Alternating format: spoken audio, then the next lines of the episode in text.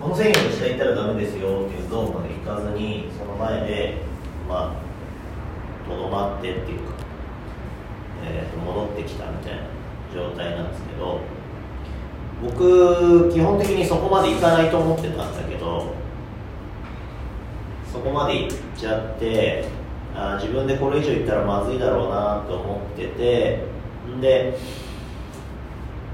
まずいよなって分かってたので、えーと、そのまずい環境からちょっと抜け出したんですよね。で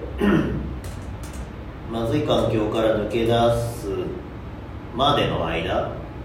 やっぱりみんなあのストレスだったりとかこう過剰な何ていうんですかね重圧それもストレスだけど がかかってる状態でどうやってその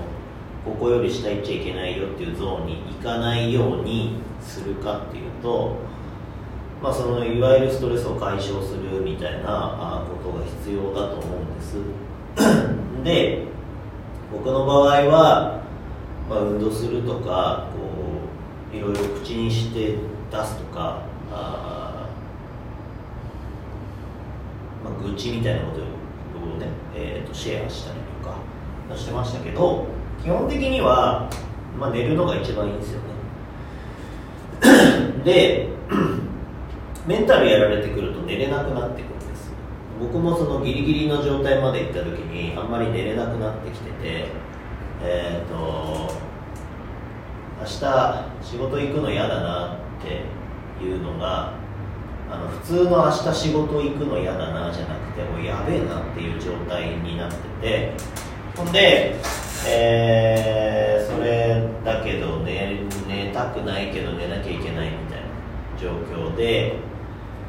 寝れないんだけど寝なきゃいけないじゃないですか。で僕はもうその前からどうしたら寝られるかって分かってたので、え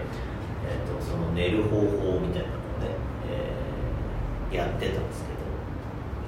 ど。寝る方法はねいろいろあるんですけど。まずは、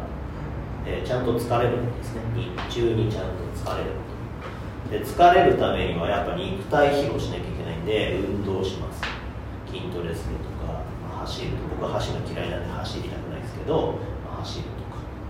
で、えー、ちゃんと飯食うんですね、えー、タンパク質とかを中心にちゃんと飯を食ってください。で、えー、あとはお風呂に入って体を温める温める体温めたらよく寝られるようになるので、えー、寝ます。でそれでも寝られないっていう時は それでも寝られないっていう時はねえっ、ー、と呼吸をするんですよ。でその呼吸っていうのがあ例えばこう緊張状態になってるこう過度なストレスがかかってる時っていうのはすごく浅くなってきて、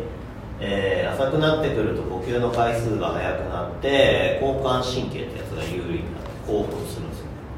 で興奮すると寝るってリラックスする時間だから、えーと、逆の状態になっちゃうんですよ。興奮してるのとリラックスでそうなると寝れなくなっちゃうのでリラックスの状態に持っていかなきゃいけない、えー、でリラックスの状態に持っていくために僕たち人間があこう意図的にできることっていうのがあ呼吸法になるわけ。でその呼吸っていうのでコントロールすることによって